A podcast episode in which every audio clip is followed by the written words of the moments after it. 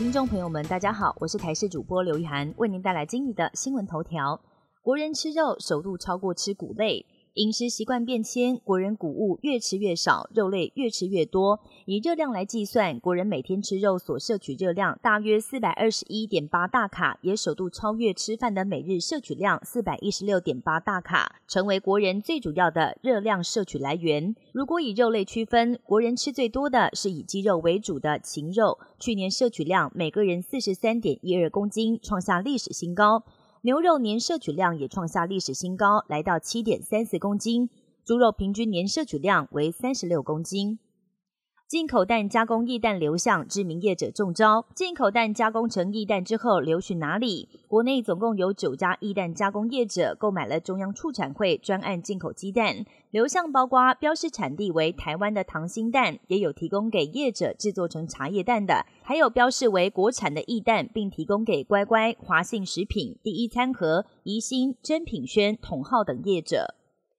桃园市龙潭科学园区扩建三期计划，因为周边居民反对土地征收，引发争议。原本规划做二纳米以下先进制程用地的台积电，在昨天发布声明，不再考虑进驻，将持续评估其他适合建厂的用地。而屏东县长周春米对此积极表态，表示一切的屏东优势都已经做好准备了。台南市府则大喊欢迎台积电继续投资台南。以巴冲突再添悲剧，位在加萨市的一间医院十七号遭到空袭，死亡人数多达五百人，是这波以巴冲突爆发以来死亡人数最多的一次空袭事件，也是二零零八年以来以巴伤亡最惨重的一次。而这次空袭事件让巴勒斯坦人愤怒的情绪更加沸腾。哈马斯领导人表示，以色列跟美国要为这次攻击负起责任，但是以色列军方否认空袭医院。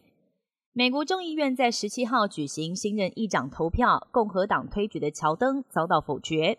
由于二十名共和党议员跑票，再加上民主党全员力挺自家所推举的杰弗瑞斯，乔登最后只获得两百票，没有能取得过半的两百一十七票。